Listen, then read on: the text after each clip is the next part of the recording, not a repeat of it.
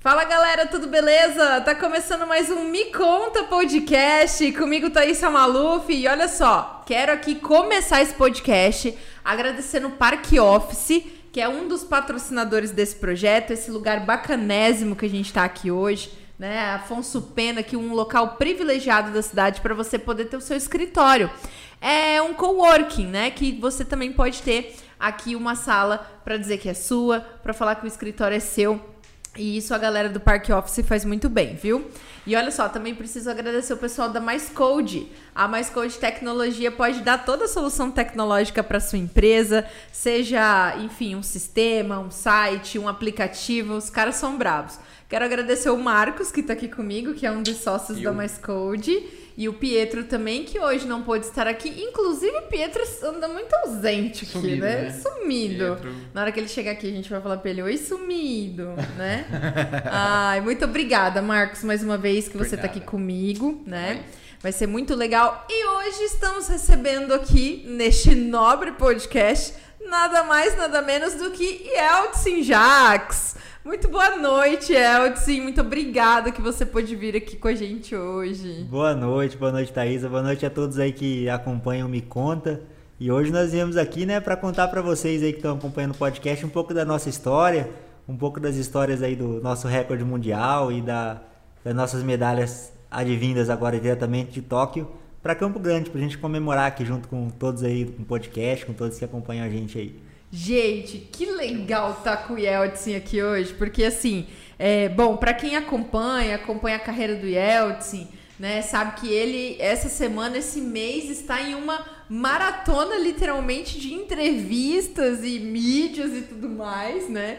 O Yeltsin, ainda bem que a gente conseguiu esse espaço na agenda do Yeltsin para ele estar aqui com a gente.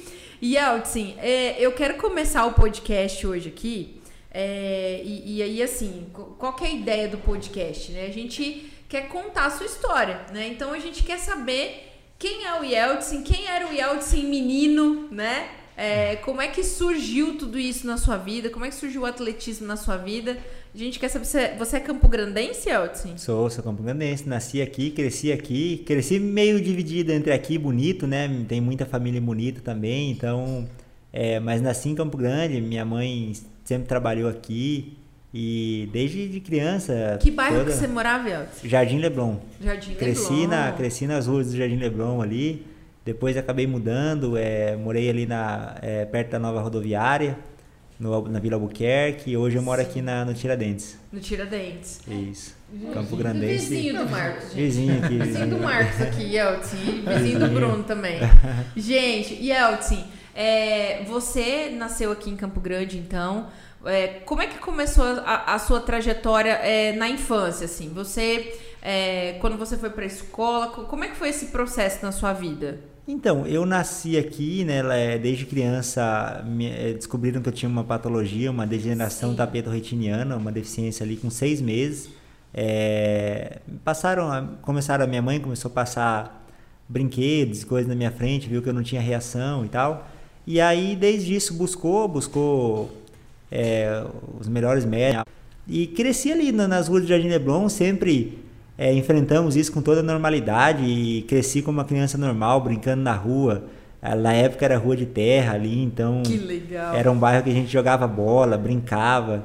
E sempre fui tendo essa, essa infância, entrei, estudei, entrei num- numa escola estadual que tem ali, que chama Brasilina Ferraz Monteiro. Sim. Ali eu comecei no, no, no Sua esco- no prézinho. é, toda a vida escolar, né? Depois estudei também na escola adventista, ali no Jardim Leblon também. Sim. É, e fui, fui crescendo ali, fui crescendo como uma criança normal, mesmo com ali com as limitações. A gente sempre, eu e meus amigos ali, todos ali da, da região, inclusive eles mesmos falam que assim, até hoje tenho amizade com eles e eu sou ali para eles uma inspiração, um exemplo de vida, por sempre ter tido essa vida mesmo ligada ao esporte, essa vida saudável e, e, e está, tá buscando ali sempre trazer bons exemplos e sempre ser bom exemplo e sempre tá, tá motivando, tá trazendo para as pessoas ali é, que eu nunca vi limite, né? E nunca vi, sempre vi o, o esporte e a carreira educacional ali, tudo como uma, uma oportunidade ali, como uma mais uma barreira para a gente poder vencer ali. Que legal. E, assim, e, e conta pra gente uma, uma questão assim, como é que você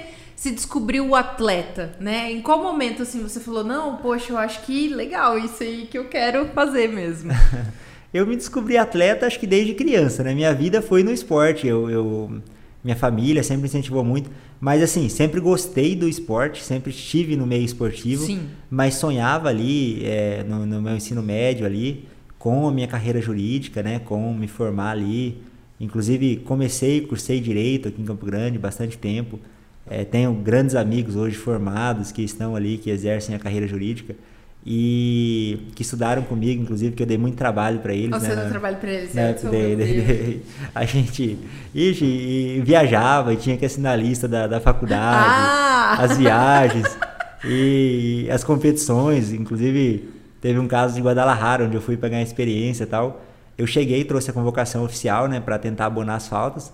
Cheguei na menina do DCA da faculdade ela falou: Eldes, eu vou fingir que eu não tô vendo, mas sua lista tá assinada todos os dias aqui, você estava os em aula. Os caras assinaram para você. os caras, como eles sabiam que eu não conseguia enxergar a lista, a lista ela passa, né, de mão em mão, e eu não, não, não, vou conseguir ver ali a lista. Então, os meninos criaram o hábito de assinar para mim mesmo, porque eu tava ali e tal, eu assinava, os professores mesmos falavam, não, assina para ele e tal. E eu fui para Guadalajara, quando eu voltei, a lista tava assinada do mesmo jeito. Olha aí. E o e a gente fazia isso, dei muito trabalho para os meninos, mas também era um bom aluno, me dedicava bastante dentro da, das possibilidades. Aí acabei é, não me formando por fazer essa, essa escolha para o esporte, mas sonhei com a carreira jurídica, uma carreira que eu, que eu gosto bastante, uma carreira que eu admiro e, e, e tive sempre essa. Terminei o ensino médio, já fui direto para a faculdade. Sim. Não, e fui, fui dando essa sequência. Depois surgiu a oportunidade de ir para São Paulo buscar é, melhor, melhores condições de, de trabalho, de treinamento e, e tá me oportunizando melhor com patrocínios. Então tive que ir, tive que trancar a faculdade e eu depois tentei voltar algumas, algumas vezes ali para poder concluir o curso, né? Mas sempre sempre tive esse, esse, esse objetivo ali que eu ainda vou conseguir, ainda vou me formar, com certeza. É um, eu digo que eu não tenho sonhos, né? Eu tenho objetivos. Exato. Então eu defino metas e, e vou, vou fazendo ali. Mas o, hoje meu foco é o esporte porque até uma, uma professora que me incentivou muito na, na carreira esportiva ali, ela falou, o esporte você vai ter uma vida útil curta, a, a educação você vai conseguir ter a vida inteira. Então você vai conseguir sua formação, vai conseguir é, dar esse, essa continuidade aí com certeza. Gente, que legal. E, e, o atletismo, como é que foi na sua vida? Você falou assim, não, vou, vou correr, vou, vou pra corrida. Com 16 anos eu conheci o atletismo, através do judô ali. Conheci o atletismo e comecei a me. Peraí, então, através do judô. Através do judô, eu já vinha Você do judô. conheceu o atletismo? Sim, sim. Eu já vim de, de, vários esportes, já tinha feito natação e tudo. Você, Aí... é atleta mesmo, é atleta foi, raiz. Não. Sim, sempre foi uma coisa que eu, eu gosto demais do, do esporte. E sempre foi uma, uma paixão minha ali. Então, eu do, do, judô conheci o atletismo, comecei a correr. Tinha um circuitinho de prova de rua aqui em Campo Grande, antigo circuito Sesc. E a gente a gente foi foi fui me apaixonando cada vez mais pela corrida e 17 anos ali já fui para minha primeira competição internacional. Já a minha primeira competição nacional, eu já bati o recorde, já fui campeão brasileiro Caraca, escolar. Yeltsin. Isso tipo treinando assim, aqui em Campo um Grande. Ano? Sim, em um ano, treinando aqui em Campo Grande sem orientação, sem, sem treinador, sem nada. Aí, aí ali eu já depois depois desse campeonato brasileiro, né, que eu já ganhei, comecei a treinar junto com o professor Valdir aqui em Campo Grande. Sim. Antigo Grêmio Enersul, hoje é o Vovó Ziz ali. Uhum. E dali a gente foi. Foi. Fui, comecei a ter a orientação do professor Valdir, e comecei a me destacar mais ainda. Já fui para o Campeonato Mundial de Jovens. É, ali eu obtive três medalhas, né? Quatro medalhas, é, duas de ouro, uma de prata e uma de bronze. E logo subsequente ali fui para os Jogos Parapan-Americanos, ainda com 17 anos também, de jovens ali na Colômbia, trouxe três medalhas de ouro no Parapan-Americano. Mas, gente, o cara é papa medalha, mano. Aí vem um bagulho para trazer tudo. É isso, aí. isso com 17 anos, aí treinando ainda com o professor Valdir, com o professor Arantes aqui, né, dando continuidade. E aqui nós demos continuidade até meu até 2011, nós demos continuidade, continuidade aqui em Campo Grande, com, até Guadalajara e tudo. Aí depois surgiu a oportunidade de morar em São Paulo, fui lá, fiquei um tempo, aí foi onde eu tranquei a faculdade. Fui lá, fiquei um tempo lá, morei em São Paulo, morei em Limeira, morei em Campinas. E foi até onde eu conheci o Bira, né, que me guiou agora, foi morando junto com Sim. ele no alojamento em 2012 em Limeira. Ah, tá. E aí fui, fui cada vez mais crescendo no, no, no atletismo. Parei com o judô também, que era uma paixão, gostei, gosto muito do judô, até hoje admiro, acompanho as competições. Mas o meu talento mesmo é a corrida e a prova de 1.500 metros, né, que ela me escolheu. Sim. E aí acabei, acabei me, me apaixonando ainda, ainda mais, como sou apaixonado ali pelo, pelo esporte, mas desde criança ali tive minha família sempre acompanhou muito esporte, então sempre gostei Sim. muito. E esse negócio que você falou, tipo, da sua família te incentivar, né? Sim. E você sempre envolvido com esporte. Aí, beleza, você pegou ali com 16, 17 anos, já tava papando um monte de medalha, que nem você falou, conheceu o Bira depois. É, como é que começou a surgir na sua vida essa questão, por exemplo, assim, não, ó, vamos apoiar o Yeltsin, vamos trazer o Yeltsin pra gente, tipo, vamos, porque a gente sabe que a vida do atleta não é fácil, né? Assim, hoje a gente vê a sua história, né, de sucesso, dos apoios que você tem, das coisas que você conquistou, mas a gente sabe que para muitas pessoas e que estão começando hoje, não é fácil, né, Yeltsin? Sim, com É, certeza. como é que foi esse processo, assim? É claro, né? As pessoas veem o resultado elas vão atrás, né? Isso é, isso é meio óbvio, né? E, e o Yeltsin mostra esse resultado. É isso que é, que é bacana a gente salientar e, e entender. E daí, na hora, assim, que você... Que hora que você percebeu que você falou assim... Caraca, ó, estão me apoiando e... Nossa, isso é muito sério agora.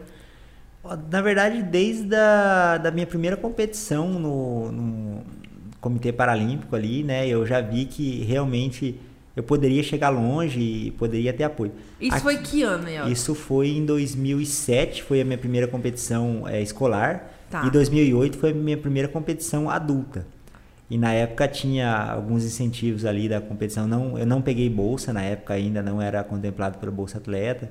Fui contemplado pelo Bolsa Atleta a partir de 2010, né?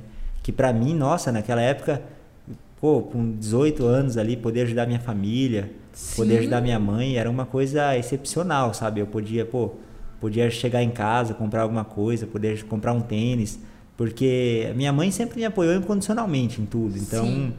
ela, mas eu sei o que ela passava de chegar ali e ter que parcelar um tênis, muitas vezes em 10 vezes pra mim. Sim. E assim, nunca tive apoio iniciativa privada aqui no Mato Grosso do Sul. Fui ter apoio da iniciativa privada em 2011 em São Paulo, que eu conheci um empresário. Ele falou: "Yeltsin, Eu quero te ajudar e, e, e me ajudou durante muitos e muitos anos. É, depois, inclusive, me passou para outro empresário que até hoje me ajuda, é, dentro das condições hoje da, da pandemia, mas acabou Sim. tendo que reduzir um pouquinho, mas continua me ajudando. E fui, mas assim, em 2008 ali eu já vi que tinha esse, esse incentivo, já é, comecei a falar, não, poxa, eu posso poder ajudar minha família, eu posso poder é, trazer alguma coisa melhor para casa, poder ajudar minha mãe e tal. E fui, fui me estimulando a estar treinando cada vez mais. 2009 fui para um campeonato mundial, né? E no campeonato mundial a gente recebia na época diárias, né? Pela, pela viagem. Sim. E aquilo, lembro até hoje, fiquei, se eu não me engano, foram 11 dias nos Estados Unidos e eu recebi 700 reais.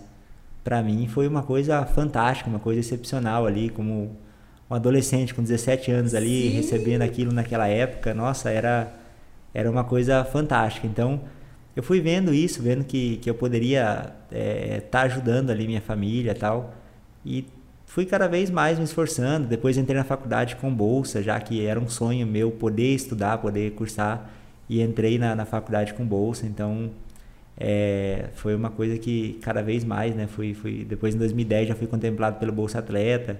O- esse Bolsa Atleta, ele é um projeto daqui do governo não, do governo federal, do governo, federal. O Bolsa Atleta do governo estadual eu só comecei a receber esse ano na véspera de ir para Tóquio. Eu recebi até hoje duas parcelas do Bolsa Atleta estadual. Ah, entendi. Eu nunca tive apoio, é a primeira vez que eu estou tendo apoio do Bolsa do, do, do governo aqui e da iniciativa privada nunca tive. Nossa. É, é, é uma coisa assim nova, que é uma coisa que para mim beneficia muito, beneficia muito os os demais atletas, a juventude, para que Sim, eles não não certeza. não passem o que nós passamos. Eu, como vários outros atletas aí que a gente viu que hoje se aposentou, parou, buscou outras coisas, atletas de talento, É, até agradeço porque assim nenhum deles, né, desses, desses, dessa juventude que a gente teve ali, nenhum seguiu um caminho ruim, um caminho de, da criminalidade nem nada, mas desistiram do esporte, foram trabalhar, foram buscar outros, outros meios. Que pudessem que, ter uma renda para poder ajudar sim, a família, sim. né? Mas assim, pelo menos uma coisa, o esporte oportunizou a vida deles de ter conhecimento, de, de poder seguir um caminho bom e um caminho certo. Então eu também vejo o esporte como uma oportunidade de, de fazer isso. De e salvar vidas, salvar né? Salvar vidas, salvar a juventude. E hoje já com essa bolsa melhor ainda, porque o atleta chega ali uma criança, pô, tô, tô ali treinando ali no bairro. Poxa, eu vou treinar mais e mais e mais, porque ano que vem, se eu conseguir fazer esse resultado, eu entro na Bolsa Atleta e eu consigo chegar ali em casa, ajudar minha mãe, comprar uma cesta básica, comprar um tênis para me treinar e tal. Então eu vejo isso como uma, uma coisa 100% positiva ali para a gente poder estar tá cada vez mais incentivando as políticas públicas ali para estar tá, tá melhorando cada vez mais a nossa cidade, nosso estado ali. Foi uma coisa fantástica. Essa lei do Bolsa Atleta aqui do estado é uma coisa que eu briguei muitos e muitos anos para poder chegar nela, para poder a gente chegar nesse patamar. Sim. E hoje ajuda, inclusive, treinadores e tudo, ajuda bastante. É uma coisa que. Isso é muito importante, é. porque é uma equipe grande envolvida, Sim, né, Yeltsin? Com certeza. A gente fala assim: ah, o Yeltsin veio aqui hoje dar entrevista. E tem muita gente junto com o Yeltsin, que está que tá carregando a medalha junto com você, né, Yeltsin? Ah, com certeza. Eu até digo, essa medalha, eu acho que eu sou quem quem é menos tem, tem parte, assim, porque, oh, poxa, Deus, o pessoal, se você for olhar, assim, eu só faço ali a parte de chegar e correr, né? Chegar e correr, é, tá ali na parte eu boa. Eu só faço a parte de chegar e correr. Pega essa referência, gente. Quem tem ali toda a parte, a minha esposa, poxa, todo dia, debaixo de chuva, debaixo de frio, ali ajudando, pegando água, e às vezes a gente passando mal e o tempo todo ajudando treinador, equipe médica. A gente tem uma equipe médica hoje é, é, do, do Comitê Paralímpico Brasileiro, né, que nos dá todo o suporte. Então é uma equipe médica ali fantástica. A gente até brinca, a doutora, a doutora tem uma brincadeira que ela fala que eu só sirvo para machucar guia, que toda vez eu mando um guia machucado para ela. e ela atende a gente, fantástica, sabe? sim machuca guias. Machuca os guias. Ela fala, poxa, passou em Campo Grande, tá, vai para São Paulo machucado. Aí eu ela brinca lá e graças a Deus ela fez muita parte desse, desse trabalho, a doutora Camila, o doutor Marcelo, e, e fizeram muita parte ali para poder a gente estar tá chegando onde a gente chegou, junto comigo, com a Janaína, com os guias aí, com o treinador e com toda, toda a nossa equipe aí. Foi é uma equipe grande, né? Uma equipe que a gente consegue atuar muito bem, a gente consegue fazer o que a gente propõe de fazer, que é entregar o resultado. A gente até brinca que, que o que a gente chegou lá em Tóquio agora, a gente chegou prometendo de fazer, né, que era entregar o resultado, o resultado que, que nos foi acreditado. Aí chegamos em, em Tóquio e acabamos construindo até mais do que o, o, resultado que a gente pretendia ali, que era, era as medalhas, lógico, né? Sim. Mas a gente não. Deus colocou a mão e falou: ó, é, vocês vão fazer história, que foi a primeira medalha do Brasil em Tóquio, no atletismo. Sim. Primeira vez que o nosso hino tocou no estádio nacional e a centésima medalha com recorde mundial e tudo. Então fizemos história com uma Muita coisa... história, gente. Sim, Muita foi uma história. coisa. E foi no dia do aniversário de Campo Grande uma delas, né? Então foi assim, foi uma comemoração, foi uma coisa muito maravilhosa. Eu... Todo mundo aqui assim ficou extasiado, Yeltsin. Eu fiz um vídeo no Instagram um dia antes, acho que a Janaína, minha esposa, que me ajuda até nessa parte, né? Edita ali e tal. Sim. Que eu comentei que eu iria dar um presente para nossa capital, que eu iria dar um presente para Campo Grande. Campo Grande podia esperar e assim. Prometeu e cumpriu, cumpriu. E foi uma briga com o japonês ali até o, o, final. E foi lindo ouvir aquela narração da Verônica, né? Sim, de Campo, gente. De Campo Nossa. Grande pro mundo. Vem pra reta na liderança. O Yeltsin Jaques, 29 anos. Vai trazer o primeiro ouro do atletismo. Do, de Campo Grande pro mundo. De Campo Grande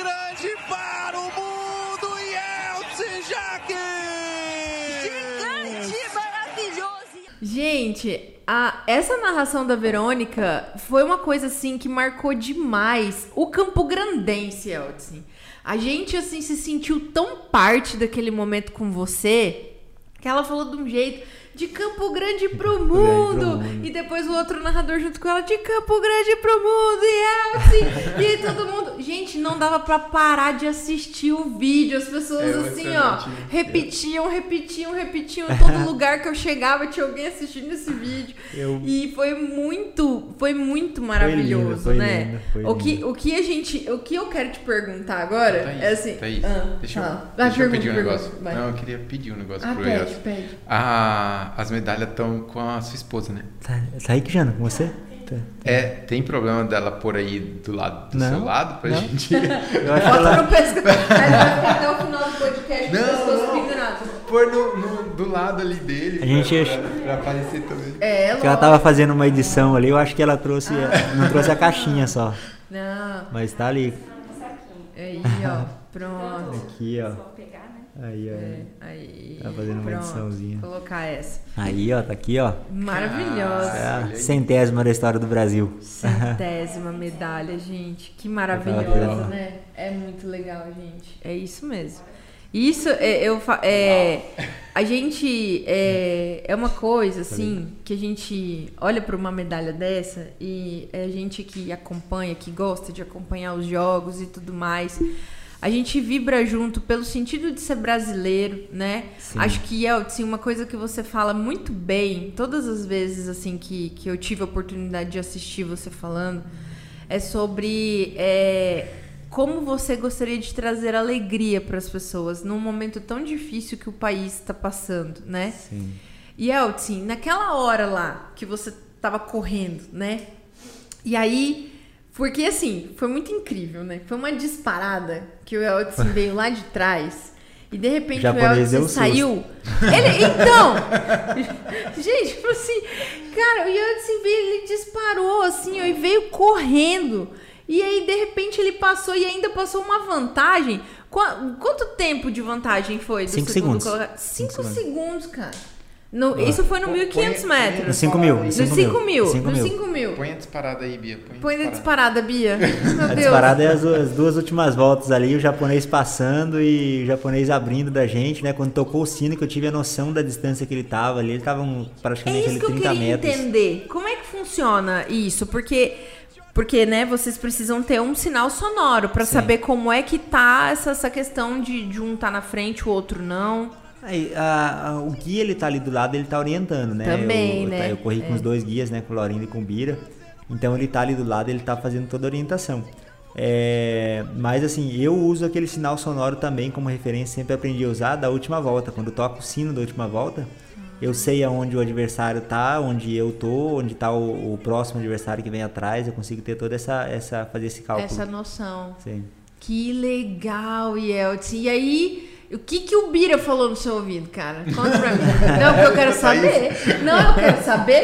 O que que ele falou pro cara começar a disparar? Falou assim, No- algum... Não, no, no, no, no, no 5 mil ele, ele olhou, ele tinha olhado no telão, ele tava conseguindo acompanhar a prova também pelo telão, e ele falou, ó, o chileno tá chegando, porque ele viu o que o japonês estava muito longe. Ele falou, depois ele comentando, contando pra mim no quarto, ele falou, o japonês estava muito longe. Quando eu olhei pelo telão, a impressão que eu tive era que era um chileno, pela cor da camiseta e tal. E aí ele falou, o chileno tá chegando. Só que o cara chegou do nada. Tanto que pegou até ele desprevenido, né? O cara chegou muito rápido. Os japoneses eles vieram muito rápido mesmo. E eles passaram ali, chegaram e passaram. Só que o Bira já sabia da, da minha última volta, que a gente sempre falou que minha última volta sempre foi muito forte. Você Então, tem essa condição de explosão na tem, última tem. É uma volta? coisa é, que a gente já trabalha isso há muitos anos. É uma coisa meio que. Uma individualidade, biológica que eu tenho, uma Hum. coisa genética ali, de ter uma explosão de última volta, sempre tive. Por isso que eu falo que a minha prova realmente é os 1.500 metros, né? Sim. Porque eu sou um cara rápido, então é, a minha individualidade, biológica sempre foi de fazer chegada. Então chegou ali nos últimos 300 metros, até o Bira disse que pensou assim na cabeça dele, falou, esse cavalo faz isso todo dia no treino, não é possível que ele vai fazer agora, né? E só, só esperou a pancada, esperou posicionar e falou, bom, agora ele vai. Aí quando a gente passou, eu ouvi o, o grito da torcida, o pessoal gritando, tá passando e tal. Passamos ali, torcida assim, dos atletas que estavam ali acompanhando, Sim! treinador e tal, porque a torcida mesmo não tinha, né? A torcida tava Foi, foi isolada. sem, foi sem sem, torcida, sem é. público, né? É, mas tinha o pessoal que tava ali, os atletas e tal. Aí gritaram, ó, vai, vai. E aí ali nos últimos 30 metros, eu acho, ali, o Bira só falou, é, pode, pode comemorar que é nossa, pode comemorar que, que já é nossa. Acho que ele já viu que o japonês já tinha ficado, né? Aham. E a gente, eu até brinquei com ele depois, eu falei, pô, se você tivesse me falado que a gente tava dois segundos do recorde, eu acho que eu tinha dado um pouquinho mais ali De pra gás. gente tentar bater o recorde, né? Porque Olha só. ele ficou tão emocionado ali com a medalha, o, o Bira já é guia há muitos anos, né? Ele Sim. já é guia desde 2008. E ele tinha esse sonho de ganhar uma medalha. Até eu brinquei com ele, com ele pô, tinha sonho de ganhar uma, saiu com duas, né? Ah, e o Bira então também não tinha. Ele não, tinha uma ele medalha. Tinha medalha de prata. Tinha De medalha prata, de junto ouro com o ele Odair não- em 2012, Ah, 2016. Uma, ele tinha três medalhas de prata e nenhuma de ouro. E era um dos sonhos que ele tinha assim de meta de poder estar junto e estar guiando ali para estar ganhando essa medalha de ouro. E Que legal. aí ele realizou esse sonho assim, acho que ele na hora ele ficou tão emocionado com aquilo que ele acabou, pode comemorar que é nossa, pode comemorar, pode comemorar e não Esqueceu do recorde. esqueceu do recorde. No 1500 já Esqueceu do foi recorde mundial. Porque a medalha de ouro já a foi. medalha, a medalha já, A medalha já, já já é tá valendo. suficiente. Nos 1500 já ele já tava bem tranquilo, então ele já foi me passando na última volta, ele falou, vai dar recorde. E aí ele deu pra Ah, mim. esse da outra prova agora, outra de 5 prova, mil. do- Dos 1500. A de 2.500, é, 1500, tá. 1.500. Aí ele, ele pegou e, e na última volta ele já vai dar recorde. E eu mesmo, ele falando que vai dar recorde, eu só queria correr mais. eu tava com a, com a mente bem e o que, tranquila. que ele falou pro seu? Segura aí. Não falou É, nada. ele segura aí, vamos segurar, porque, igual ele falou assim, a gente vai bater um recorde gradativamente, né? A gente vai, batemos agora, vamos bater depois numa competição na Europa, vamos achar alguma competição na Europa boa ali pra gente estar batendo o recorde de novo. O recorde dos 5 mil também. a gente Olha, então o Bira, o técnica de bater Bira segurou. Segurou. O Bira segurou. Não Tem- rola, não rola o lance assim, Eita. então eu vou bater um recorde já de eterno agora. É, mim não, não. mais bater. Tem e tem algumas competições, é, tem algumas competições que tem premiação, né? Lá no caso não tinha premiação pro recorde. Tem algumas competições que tem premiação, que pagam Sacou? muito bem pro recorde e tal. Então é uma, uma forma da gente estar monetizando também aí pro, Sim, claro. futuro e- isso é uma coisa que a gente, por exemplo, como espectador, não faz Não ideia faz que ideia, é, aconteça, você né? Fica esperando assim, cara, vai bater o recorde lá e estourar o recorde. e Não. Tem estratégia, então, né? Tem, Tem, essa, tem. essa essa essa sacada, tipo, você tinha você tinha mais gás pra bater o recorde, mas você deu uma segurada. É, tinha mais gás ali. Teoricamente a gente conseguiria fazer, por exemplo, corremos 3,57,60 ali, vamos dizer 3,57,0. Já conseguiria ter corrido aquele dia tranquilo, até um pouquinho mais abaixo ali. Só que assim, é, é, o Bira falou: não, vamos segurar e vamos, vamos bater no recorde ali gradativamente. Até quem sabe ali correr 3,52, 3,51 ali. e- Porque se você faz isso de uma vez, depois pra você recuperar esse recorde fica inviável. Fica inviável até pra mim mesmo, né? Pra mim mesmo tá batendo ou pra outro atleta ali tá Eu batendo. vou bater o meu recorde mesmo, então, no próximo campeonato. E no próximo campeonato, o meu mesmo também, né? Tipo E- Pô, mas isso. isso é massa, cara. É o uma Bolt, baita estratégia. Bolt fez Muito legal. isso, né? O Bolt fez muito isso. Foi batendo devagar do, do, do, do O 100, Bolt do 200 fez metros, isso, né? Fez, fez muito isso. 100, Olha 200 aí. metros. Ele foi Tá batendo vendo? devagar. Até que ele bateu um do 100 lá, que nem ele conseguiu bater mais. Ah, que foi os é. 9,54. se Que daí ele, não- ele mesmo não conseguiu bater É, mais o ele recorde dele. Correu um recorde lá no Que Mundial em massa. Berlim, lá muito forte. Olha aí. Eu, essa, essa marca, por exemplo, dos 5 mil, eu, eu já tenho, já, já tinha feito ela, então eu acredito que a gente consiga bater ela ali bem tranquilamente, ali, fazendo um trabalho bom, certinho, uma competição, pegando uma competição boa, a gente consiga fazer ele bem, bem tranquilo. Lá em Tóquio tava muito quente, né? Tava Ah, tá muito calor, muito né? calor e muito úmido. Tanto que assim, eu, tanto eu não tinha noção do que tinha feito, que depois que a gente chegou, o Bira falou, pode comemorar tal. Aí comemorei um pouquinho ali e tal, eu levantei a mão assim. Aí eu falei pro Bira, a única coisa que eu lembro que eu falei pra ele assim, eu falei, me tira daqui, que eu tô com muito calor, tô passando mal, tô, tava com medo até de, de desmaiar, dar Sim. alguma coisa ali. Aí ele me tirou do, da, da pista, me levou pra um lugar mais tranquilo, lá perto da, onde tava a imprensa ali e tal, que tava mais sombra, e a gente ficou lá até eu me recuperar mais ou menos, né? Mas bem mais ou menos, Ah, né? Porque pô, o cara correu 5 mil metros. Cara, eu. Eles colocaram um real. áudio ali meu do, do, pra me ouvir depois do Sport TV, da, da Ah. entrevista. Eu não, não parecia que era eu. Eu, Não, Falei- não deu. eu lembro que eu agradeci a Deus, agradeci minha esposa, a minha família ali, minha esposa que me apoiou o tempo todo. E assim, eu tava. Não tava mais. Parece que eu tava meio, meio aéreo, sabe? Meu, meu áudio, assim, o que eu tava falando. Porque... E você não lembra muito bem disso? Não, não. Eu, eu lembro que eu falei pra ele, me tira do. do. do, do sol. Uhum. Aí eu cheguei assim, o pessoal do Sport TV começou a, a gravar tal, fazer entrevista ali ao vivo e eu. E eu assim lá todo caído quase. Vem aqui, vamos gravar. Oh, É, meu eu- Deus, gente.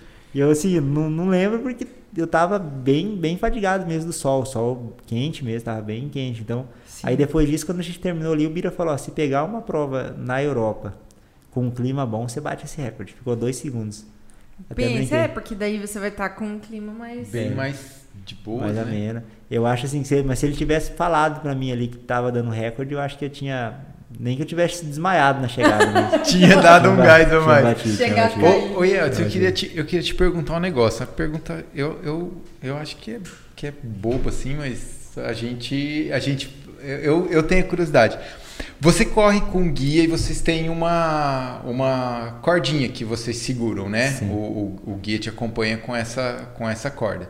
É, é difícil aprender a não largar ou tipo tem, tem técnica que vocês trabalham para não soltar? Porque eu, eu ta- tava, até tava conversando com a minha esposa esses dias ela falando para mim que já aconteceu de situações onde o, o, o competidor tava correndo igual o Bira te falou pode comemorar que, que é nossa e a pessoa largar e ser desclassificada porque o guia não passou né da chegada e tipo tem tem técnica assim como, como é que funciona isso Tem, eu já vi dois casos acontecer assim, é triste, porque o atleta tá.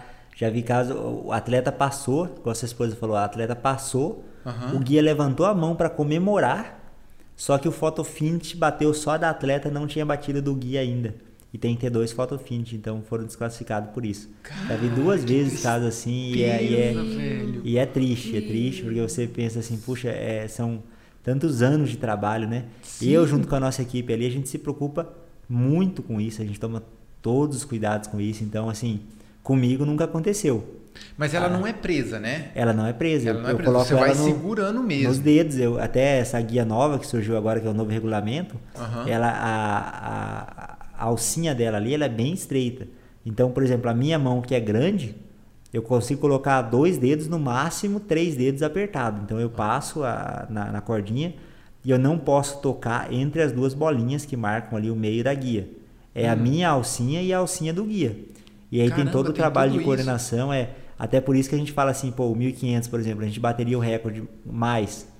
Mas só que o Bira, por exemplo, ele, ele tem uma passada um pouco diferente da minha. Então ele sofre muito para fazer a minha passada. A minha passada é larga e a passada dele é curta com uma cadência mais alta. A minha passada é larga com uma cadência mais baixa. Aham. Então o ele so- o risco da gente dar uma pancada ali e talvez perder a medalha por uma lesão que poderia ocorrer ali para ele e tal, seria um risco também que não, não valeria a pena Não num- vale nos Jogos pena. Paralímpicos, né? Onde Uhum. o que valeria era é a centésima medalha e a medalha para o Brasil somar no quadro de medalhas. Por isso que a gente não arriscou também, não arriscaria mais e tal. Mas o. Porque a gente tem todos esses cuidados. Ali na hora que a gente vai chegando, o, e eu já tenho isso meio que instintivamente de, de aumentar já na, na reta de chegada ali. Eu vou aumentando, os guias soltam um pouquinho. Que é também, porque tem que ter dois fotofinish. Se o guia passa na minha frente, também é desclassificado. Sim, sim. Tem casos assim. E a coordenação ali é, tem que ser muito bem trabalhada, lado a lado. Isso tudo a gente treina, né? A gente treina no dia a dia e tal, aquela coordenação. Porque o guia ele tem que estar fazendo a minha passada. No caso, eu estou correndo ali, o guia ele tem que estar fazendo, tá, tá acompanhando a minha passada. Tem guia, por exemplo, Laurindo. E o, o, o Carlito, o Carlos, que é o menino do Paraguai, o Carlos Gonzalez, ele já tem naturalmente a mesma passada que a minha. Uhum. O Bira, por exemplo, ele é um cara mais rápido que a gente, só que ele, ele tem que forçar a passada dele para aumentar um pouco mais para estar me acompanhando, para estar acompanhando a minha passada ali, né? Uhum. Então é um risco que a gente, a gente prefere não correr ali, por exemplo, de, de acabar dando uma, uma, uma aumentada, ter uma lesão e tal. E, E- ele tem que fazer isso, tem que estar treinando, porque a guia é curta, né? Então ele tem, que- se ele não fizer a mesma passada que eu, a gente descoordena nenhum atrapalha o outro correr. Uhum. Ele não pode passar na sua frente em nenhum momento da prova, nenhum né? momento, nenhum momento. Acontece, às vezes, a arbitragem releva, acontece. Muito pouco se, por exemplo, ah, eu senti alguma lesão e dei uma travadinha, alguma coisinha nas pernas ali e tal. Alguma coisa ali, o guia passa na frente, centímetros ali, milímetros ali, a arbitragem desconsidera e tranquilo. Aham. E segue o jogo, mas é, se, se ficar descaradamente ali que o cara tá puxando, tá correndo na frente e tá conduzindo o atleta, Aí é ele desclassificado. é desclassificado. A função do guia é orientar se a visão do atleta. O guia ele tem que passar os sentimentos, a, a visão ali, toda, toda a visão do atleta. Ele não pode correr pelo atleta. Uhum.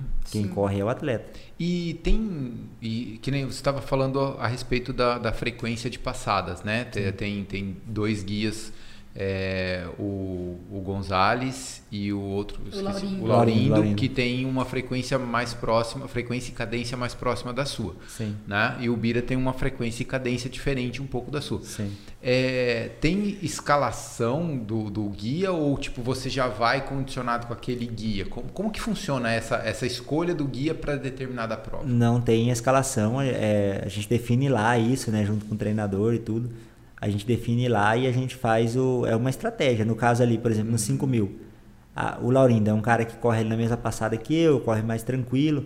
É um maratonista muito experiente, então é um grande maratonista hoje, é um dos melhores maratonistas hoje do, do, do Brasil ali, tricampeão da maratona de São Paulo, é, é campeão da maratona de Foz, então ele é um cara que ele corre bem consciente, tanto que e eu sou meio agoniado para correr, né? Sou corredor de 1500, eu quero correr e tal. Agoniado.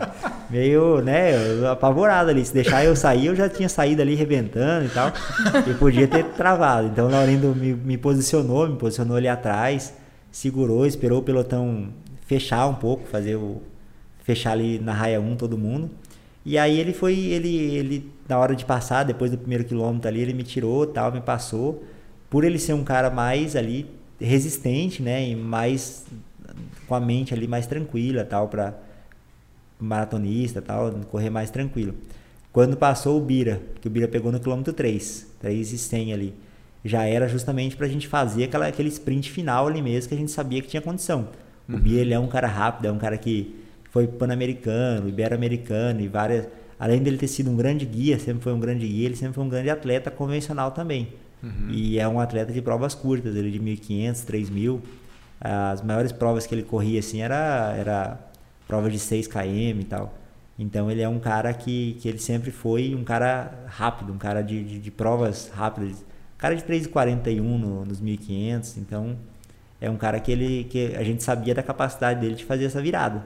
A escalação é feita conforme a, a individualidade minha e do guia, né? Pensando no, no que eu posso fazer e no que o guia Pode, te Pode pro- entregar, Te pode- ajudar é. também para uma, uma determinada estratégia sim, de sim, corrida. sim, o que ele pode Entendi. entregar. Porque, por exemplo, no, no- o Laurindo é um cara fantástico, excelente guia ali, só que ele é um maratonista, ele não conseguiria fazer aquela última volta em Aquele cima do japonês final ali. forte. É, então, e já o Bira faria aquela, aquele sprint ali, só que não faria o, o- talvez a prova inteira ali no, no ritmo ali, oscilando o ritmo, como eu faço tal. Então a gente define tudo dentro da minha estratégia, da, da, da minha individu- individualidade e do que os guias podem estar entregando, podem estar correndo junto ali.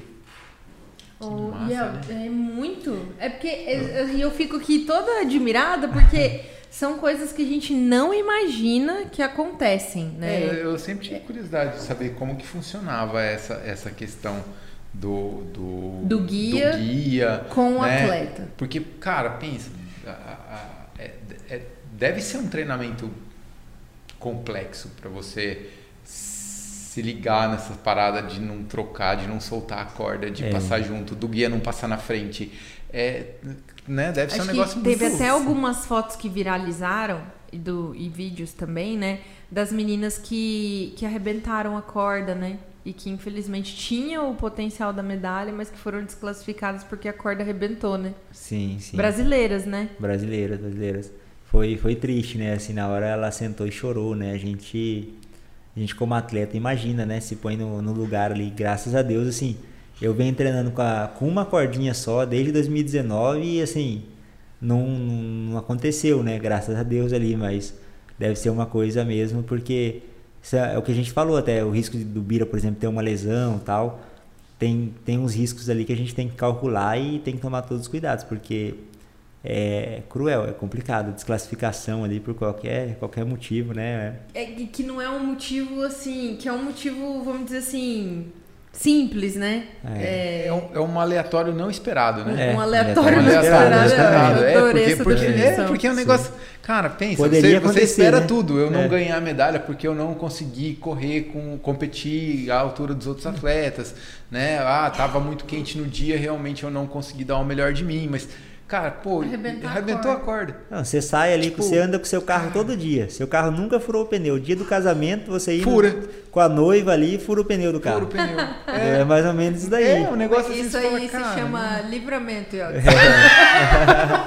Brincadeira! ai, Fuga, fuga pré-determinada ali. Liga, liga, liga pra Thaísa, não. Liga pra, liga pra Thaísa, não. não. veja. Né? já tinha batido um prego no pneu do carro já. que horror. Ai, esses dias eu tava nessa, gente. Eu fui na casa do meu pai. Ainda eu, eu falo assim, né? Quando a pessoa é sortuda, a pessoa é sortuda, né? Fui pra casa do meu pai, cheguei na casa do meu pai, o prego que entrou no meu pneu caiu no portão da casa do meu pai. Tipo, ficou preso no- no- na voltinha. E eu entrei, aí na hora que eu entrei, que eu desci do carro, o pneu, uh, baixo no chão. Aí, sorte do dia, Yeltsin. Meu pai é mecânico. Ah, e tem, Salvou e tem todo, Os todos os aparatos e poder ajudar. pra- Então, sorte do dia, né, gente? Ah, é aquela, né? Deu, deu a sorte ali de Sim, ter Lu, tudo. com Deixa- certeza. Deixa eu perguntar um negócio. Pergunte. Não sei se já é hora. Não pode, pode O perguntar. Riot recebeu uma cartinha. Verdade, Yeltsin. Você recebeu uma carta de uma uma fã. fã. Opa! Uma fã. E a gente vai ler pra você essa carta. Que idade que ela tem, Bruno? A Valentina tem sete anos. Sete anos de Que idade. linda. Ela ficou sabendo que você ia vir aqui. A Valentina, ela é filha do Bruno, que é o nosso, Nosso sonoplasta, nosso áudio man, né? E a Valentina linda, escreveu pra Bruno. você, ó, de Valentina para Yeltsin. Parabéns, Yeltsin. Eu fico muito feliz por você. Parabéns pelas medalhas e obrigado por tudo. Você é o melhor corredor do mundo e eu tenho muito orgulho de você. Que Deus abençoe a sua vida. Um beijo grande pra você. Assinado Valentina. Obrigado, Valentina- Valentina. Beijo, beijo. Obrigado, obrigado pela torcida. Eu vou Nossa, deixar com você porque ela fez um envelope. Deixa eu guardar aqui, que essa daqui vai ficar junto com as medalhas lá no meu. Isso aí. Aí. Na minha estantezinha das, Tá com moral, Daquelas- hein, Valentina? daquelas medalhas lá. Ai, que legal, gente. A Valentina ela é filha já- do Bruno. E ela falou: Olha, não, Yeltsin, vai lá, eu vou fazer uma cartinha. E ela é super sua fã. Yeltsin, eu acho que você conquistou, na verdade, um legado de fãs, né? Isso tudo, claro, é fruto do seu trabalho, da sua dedicação, é seu, da sua, da sua esposa, da Jana, né? Acho que eu queria que você contasse pra gente a história de que a Jana treina com você, né? A Jana é praticamente um atleta, né, Yeltsin? A Jana é, mas é, vou agradecer primeiro a Ah, por isso, Valentina. isso. Primeiro agradece Valentina, a Valentina. obrigado. Nossa, eu, eu me emociono porque acho que o maior reconhecimento nosso, até hoje a Jana tava brincando, falando assim pra mim, devia vendo as criancinhas, né? E falando, vamos tirar uma foto com eles e tal. É, o maior reconhecimento que a gente tem, aquele reconhecimento que, que, que tá trazendo esse legado, né, das crianças aí, é lindo e é um reconhecimento maravilhoso de, de ver. As crianças estão pedindo bastante para estar nas escolas. A gente vai fazer isso também, vai estar com as crianças nas escolas. É, a gente só tem a agradecer mesmo a, a torcida das crianças, dos meus amiguinhos aí. A minha mãe estava me contando que o filho da vizinha dela estava correndo em volta da casa. E aí ela falou: Por que, que você está correndo? Porque eu quero ser atleta, igual o filho da Ju. Ai, Eu que lindo, gente. Eu acho lindo São, ver esse são os reconhecimento. heróis, os exemplos aí, É, tá as vendo? crianças. Nossa, é fantástico mesmo. né? Nem Esse- todo herói usa capa, Yeltsin. Às vezes ele capa. usa uma sapatilha e corre muito. E Tô- corre muito mesmo. E, e, assim, é realmente, igual a Valentina escreveu na carta pra você, é um agradecimento mesmo. Né? Obrigado, tipo, de todo o coração, assim, porque você. Você inspira mesmo as Inspira. pessoas, né? Sim. Até o, o- o seu jeito de ser, Yeltsin, como você conta as histórias pra gente, isso é muito legal. A gente realmente, assim, é, fica encantado com a pessoa do Yeltsin, né? Obrigada de verdade. Obrigado a E, vocês. e, e Yeltsin, agora sim eu queria que você falasse da Jana pra gente. Como é que funciona isso? Porque assim, a Jana, né, Tá a sua aqui esposa, tá aqui nos bastidores. né, Tá aqui gente. todo dia. Tá todo, todo momento, Todo né? momento ele comigo, me acompanhando. Olha. Não foi pra Tóquio por causa da pandemia, né? Não- Minha não nossa, podia, ah, não Senão- acredito, Jana. Mas a próxima é Paris, lá. né? Ah, agora. Ah, a próxima é Torre Paris. Será Estamos de olho. Paris, não? Estamos de olho, estamos de olho. Ai, que legal, gente. Co- Como é que é, é, a- o apoio da Jana? Porque, que nem você falou, os seus guias, né? Tanto o Bira quanto o Laurindo, eles moram fora, né? Onde você treina aqui em Campo Grande e como que a Jana te ajuda nesse processo? A Jana, desde quando a gente se conheceu, tinha um menino keniano que morava aqui comigo e, e me guiava aqui. E desde quando a gente se conheceu, Tá ela. explicado. Por que ele gosta Tá explicado. Eu brinco que eu, eu brinco que o pessoal chega assim, o pessoal tem medo, ah, os africanos, tal, os quenianos, eles são bons. Mas só que eu treinei com eles, eu vim, eu vim de, de, Tá de treinamento com eles. Eu, eu, assim, pra mim, o africano, ele é um atleta como a gente também. Então a gente. É um são bons atletas, sim, são bons atletas. Eu até brinquei lá na, na entrada na câmera chamada, eu gritava World Record, World Record. e o queniano saiu assustado, tropeçando. Eu falei pro Bira, já tô entrando na mente desse queniano aqui. Chegou no. Quilômetro 3 ali, ele queria segurar a prova, eu passei do lado dele, come here boy, let's go run. Ele deu. Ele falou, não é possível que esse cara tá correndo do meu lado e falando né, na mente dele. Eu falei, já. É, eu falei, já treinei com o africano, eu sei como eles são, então. Na mente dos É, caras. Gente, se eu andar daqui no shopping, eu tô com aquela dor debaixo da costela aqui do lado. Imagina correr e falar. Ao mesmo tempo, gente, sou esse E ano. a quase 20 por hora ali, né? GPS 20 por hora. A Jana tava ali com nós, tava ali tudo. ajudando nós, eu, o Shadrach ali, os, os meninos, ela tá sempre junto. Desde quando a gente se conheceu, a gente era amigo ali, ela tava ali 6 horas da manhã com a bicicletinha dela e sempre apoiando e tal. E hoje ela, até hoje, né, tá aí e, e faz tudo. Eu digo assim, até lá na, durante a na entrada da prova, eu tava comentando com, com o Bira sobre isso, né? Eu, o Bira falou que eu mudei muito depois que eu casei, depois que eu conheci a Jana, como atleta, a questão da personalidade, de, de, de eu en- entrar com aquela mente de campeão mesmo, e até mesmo a questão do, do de ter hoje né, material, ter hoje é, um, um treinamento ali melhor e tudo, né? Postura, a Jana corrige muito minha postura, cuida muito, tudo, né? Tudo, ela toma todos os cuidados.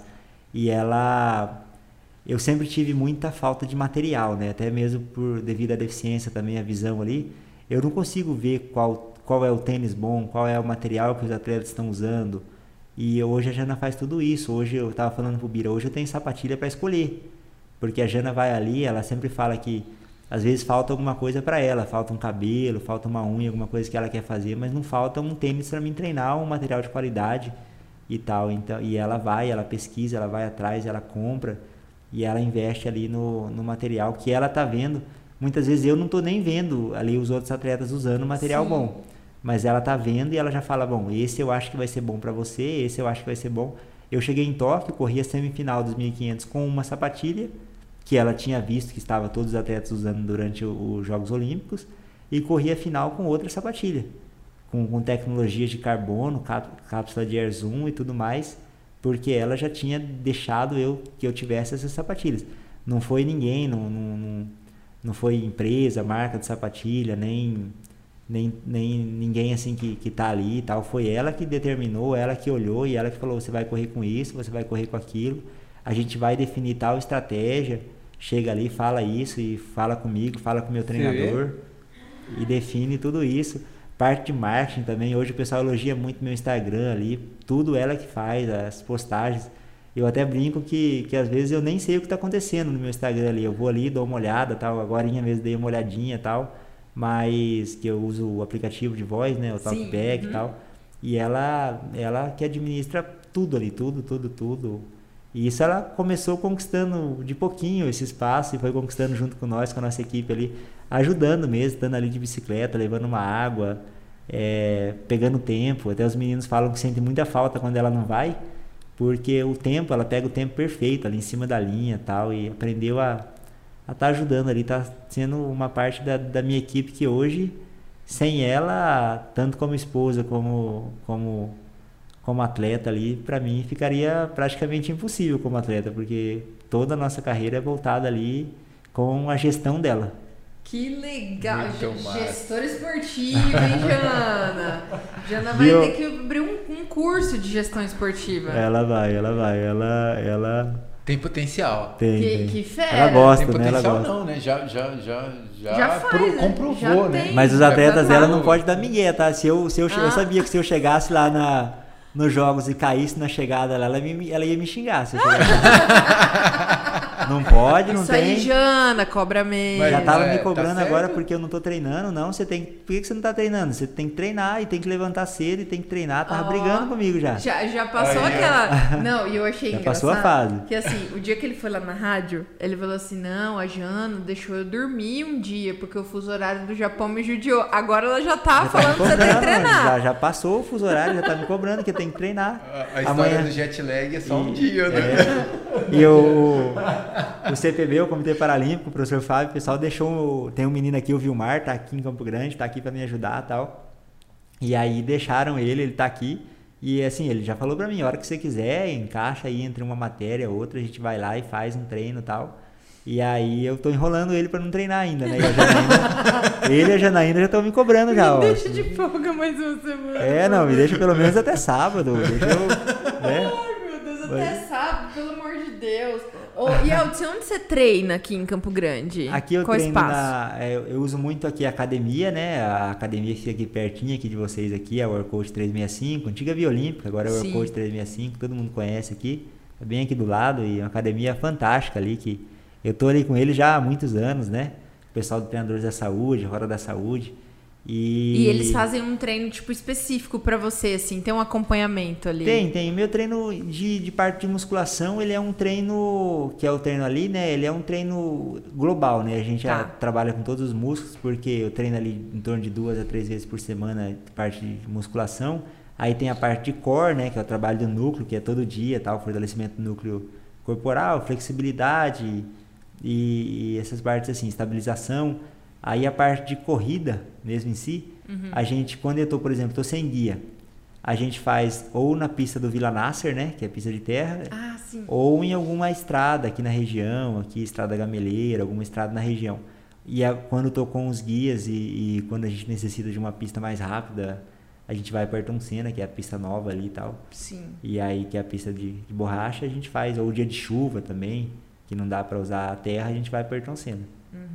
E a terra, é, desculpa, é minha ignorância, na verdade, né? Qual, a, qual que é a diferença da terra da, da borracha? A terra ela É. é um pouco mais, ela te deixa um pouco mais forte, um pouco mais lento, né?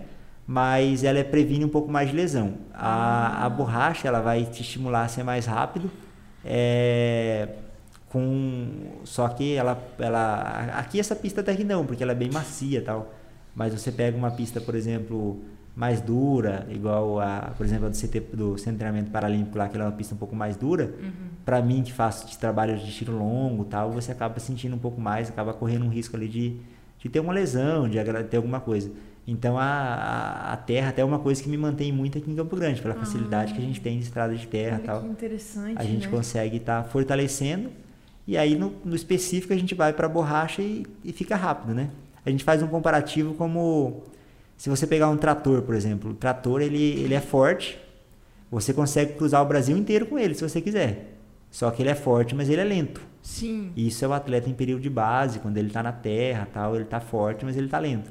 Se você pegar uma Ferrari, ela é rápida, mas só que ela ela não tem talvez a força que um trator teria para puxar. Não dá coisa, andar né? no asfalto de Campo Grande. É, não dá, não dá, entendeu? O asfalto de Campo Grande você tem que estar o atleta na terra ali. Meu né? Deus, gente. É o atleta da terra, não tem o condição. que- é, o trator, o trator você anda bem, É, ele o é trator forte. vai devagar, viu, gente? Devagar. Forte. Ai, gente. E Elton, é, cê- você falou lá da Vila Nasser, né?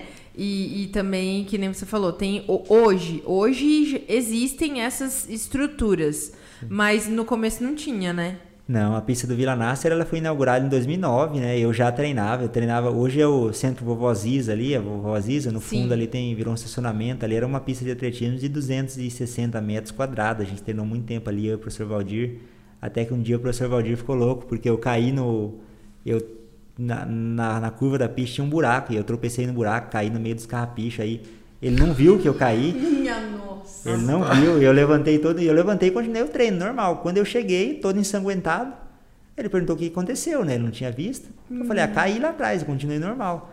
Aí ele ficou doido, ele falou, não tem condição de eu treinar um atleta de potencial igual o Yeltsin, treinar e os outros meninos que estavam lá também, que eram todos grandes atletas, a Jennifer, tinham vários outros atletas ali muito bons. Uhum. E, e, não tem como estar tá treinando eles aqui. Aí foi atrás e já estavam concluindo o, lá o Vila Nasser, conseguimos ir para o Vila Nasser. Uhum. E lá sim, lá foi um pouco melhor, mas a gente ainda tinha um problema lá do que a gente não conseguia usar a pista livre, né? O público, o pessoal queria estar tá usando a pista também para fazer caminhada, pra fazer caminhada tal. E aí às vezes, aconteceu várias vezes de eu trompar nas pessoas lá, tal. Ele pedia, explicava, o menino é deficiente visual, tal, perigoso e mesmo assim a gente trompava, acontecia incidentes lá. E aí depois, né, agora em 2019, 2020, que foi inaugurada essa pista do, do Ayrton Senna. E essa pista do Ayrton Senna, ela já é para treinamento mesmo, ela é fechada, é bem cuidada ali e tal. Ela atende a comunidade ali, ela abre, ela faz aquele atendimento, tem os horários determinados tal. Você agenda para poder usar. E aí para os atletas também, alto rendimento ali é bem, bem tranquilo. Que legal. O Yeltsin, é, então, com esse suporte a gente sabe que melhora, né? É, e aí, assim, você fez esses treinos aqui. É isso que eu queria saber, assim, antes de ir para Tóquio. Você estava treinando aqui em Campo Grande dias antes ou é em outro lugar que vocês treinam, que concentra todo mundo para daí ir para para viagem? Não, a gente treinou eu, os meninos, tudo a Jana, todo mundo treinando, treinou aqui em Campo Grande. A gente até brincou que Campo Grande a gente teve calor o ano inteiro no dia que a gente precisou do calor para a gente se aclimatar para Tóquio, fez frio, né? Então é. foi prejudicado a gente Nossa, mesmo. Foi... Verdade. E aquele frio que, que tinha dia que a Silvia, a menina que cuida da pista lá, mandava mensagem para nós, ó, tá muito frio, vocês vão vir? Porque senão eu vou fechar aqui, porque só vai vir vocês. Só vocês são malucos treinando esse frio. Só vocês, tá Aí... vendo? Eu vou fechar, gente. Ai, eu vou, tá muito frio. E ela lá cuidando da gente também, a Silvinha. Ah. E aí a gente tava, a gente saiu de, daqui, foi, a gente saiu daqui no dia 2 de, de agosto, fomos só pro CT ali, ficamos três dias no CT em São Paulo, fizemos os PCRs, os exames que tinham que fazer para em relação à Covid e tal, os cuidados. E de lá partimos para Hamamatsu. Ficamos 15 dias em Hamamatsu, que já era 200 km de Tóquio. E pela questão do fuso, adaptação, tudo. Sim. E de Hamamatsu fomos para Tóquio, já direto para a vila. E assim, quantos países você já conheceu? Ah, nunca parei para contar não, mas é... mais de 10. Ah, bem mais. Na Europa eu conheço praticamente todos os países, já Pensa, fiquei mais de então, mais de 80. é, ali aqui na, na, na, nas Américas aqui, Uruguai, Argentina, Paraguai, Bolívia, Colômbia. Só nunca corri ainda, vou correr agora aqui na, América, nossa América do Sul aqui, ou no Chile, né, que vou correr em 2023. Sim. E na Venezuela. Tá. Ah, e até Venezuela, por incrível que pareça, a gente estava pensando em ir para fazer uma periodização de altitude. Acabamos não indo ah, por causa da situação que está lá tal. É. É, Aí a gente acabou optando por fazer um treinamento no México ali. E a gente faz periodização de altitude, inclusive agora a gente vai, é, em outubro a gente vai para Colômbia, né? A gente faz essas periodizações em altitude e tal. Mas aí a gente, a nossa, a nossa base mesmo está aqui em Campo Grande, a gente fica sempre aqui. Sim. Oh, Yeltsin, é, você tem mais alguma pergunta? É, então vai. Vai, é... vai que sua vez, que depois eu vou perguntar outras coisas. Então tá. eu queria te perguntar, ainda com relação à a, a, a, maratona recente, né? O, o, o, que você correu lá, a Olimpíada em Tóquio, é, sem público. É muito diferente? É, foi muito diferente do que foi. Já acho que é, essa essa Paralimpíada eles buscaram focar na sustentabilidade, né, nas novas tecnologias. Japão é Japão, né? Então eles já iam Sim. dar show nisso de, de toda, todas as formas. Mas assim, para mim que tinha corrido aqui no Rio, 2016, com 60 mil pessoas dentro do Engenhão. Então, velho. O Engenhão, é, aquilo parece que assim, você por ser brasileiro, dentro de casa, Parece que enquanto você está correndo, o público está te empurrando junto. É, parece um urro dentro do estádio. Você só ouve aquele, aquele barulho acompanhando você assim o tempo todo. Você não consegue ouvir orientação. E, e é uma coisa excepcional. Parece que o público te empurra. Que massa. 60 mil pessoas dentro do engenhão. Cara, é uma coisa fantástica. E aí, assim, a gente chegou em. o, Rio foi. Cada jogos tem as suas peculiaridades, né? Tem a sua. Eles mostram uma coisa, né? A, é, cada Pequim foi uma coisa, Londres foi outra e, e o Rio foi o calor humano, o calor do, do Brasil, a sensação Correr de ser brasileiro, casa, né? Correr né? em casa, a acolhida, é, tudo.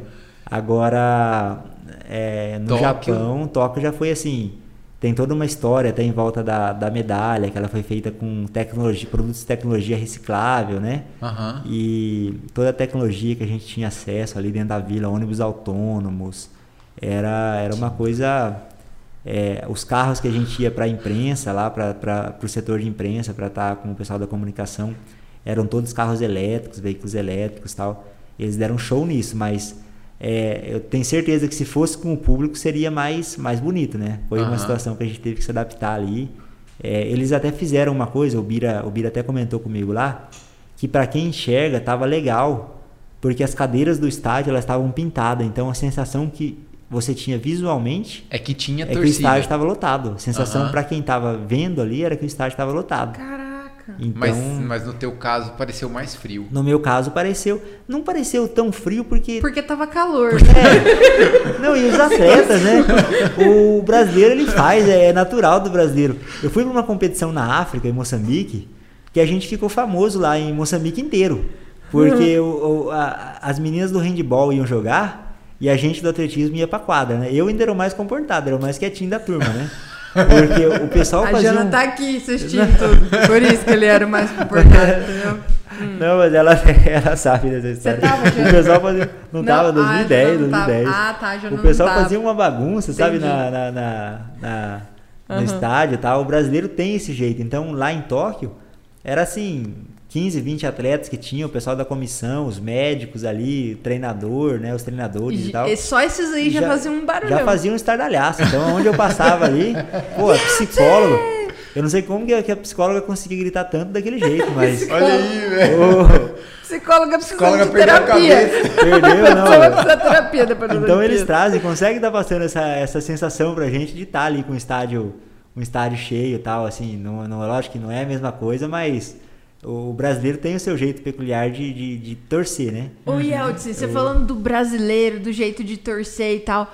Como é que foi assim na hora que a medalha, a medalha tava no seu pescoço e aí e aí começou a tocar o hino assim? Eu queria muito que você descrevesse a sensação pra gente assim, porque eu acho o hino do Brasil, eu não sei se é porque na escola a gente desde pequenininho escuta e tal, é, é, é, uma, coisa assim de tanto orgulho pra gente e, e no esporte, ainda mais você fala assim: caraca, mano, o cara, o cara passou todo mundo, o cara tipo chegou ali em primeiro. Como é que é a sensação pro atleta que coloca a medalha no peito e escuta o hino do seu país? Porque é só a medalha de ouro que toca o hino. Né? É, só a medalha de ouro. Aquela sensação, né? A parte terra dourada, né? Entre outras mil.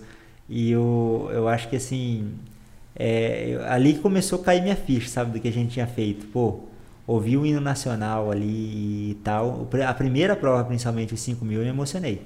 Me emocionei porque eu falei, cara, é, é o que, que a gente conseguiu fazer, sabe? A gente saiu de Campo Grande no dia comentando, né? Vamos fazer história, mas o que, que a gente conseguiu fazer? Quando a gente subiu ali no pódio, ali, eu e Laurindo, e o, e o hino tocou, foi, foi emocionante e, e, e assim, parece que até eu na hora assim fiquei, fiquei meio, falei, cara, o que, que a gente fez, né? A Jana até me contou que aqui em Campo Grande parece que ela, ela tirou aquela carga do, do peso de, de, de cinco anos ali, dois anos em específico treinando para essa prova, né? Com adiamento e tudo, da, do, do peso ali, e dormiu, ela apagou. E ela. ela ah, ele já fez lá, agora eu vou dormir, dá licença, ela, gente. Ela, não, parece que ela deu um apagão nela de, de aquela sensação de, de emoção. E pra mim, assim, na hora do hino, cara, a gente fala, nossa, na hora que você pega ali o, o a medalha, o, o, buquê ali, né, de flores ali, e você, você ouve, começa a tocar o hino, é, é uma coisa que eu também sempre fui muito patriota, né, desde a época da escola a gente tem, tinha aquelas questões de ficar na fila, né, tocar Isso. o hino e tal. Então aquilo é uma coisa que eu acho que toda criança sonha nessa nesse chegar nesse momento, né? Até por isso que eu me emocionei com a, com a cartinha da, da Valentina e, e da, das crianças, assim, com o carinho que eu estou recebendo das crianças por isso, porque eu acho que toda criança a gente fica na escola, eu quando criança, poxa, eu vi o Vanderlei ali em 2004, É, os outros atletas também, a Sim. seleção de vôlei, nossa, foi muito vitoriosa na nossa geração ali.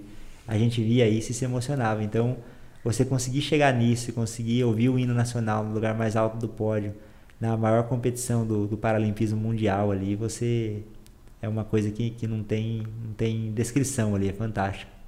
Cara, que sonho, né? É um... Representando o seu país, né? Você ah, tá levando o seu país ali.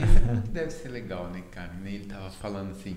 Eu vi o Vanderlei correndo, era, era o, o, o herói dele, né? E agora ele é o herói, cara. Sim. Ele é o herói. Pô, meu, que, que coisa massa, né? E, agora... e, o Vanderlei, ele recebeu a PR de Cobertan, né? Pelo ato de nobreza dele lá, quando o padre ah, derrubou ele uh -huh. e, e é. o padre segurou ele, ele recebeu. Ele não ouviu, não teve a honra de provavelmente teria né, a honra de ouvir nosso hino tocando.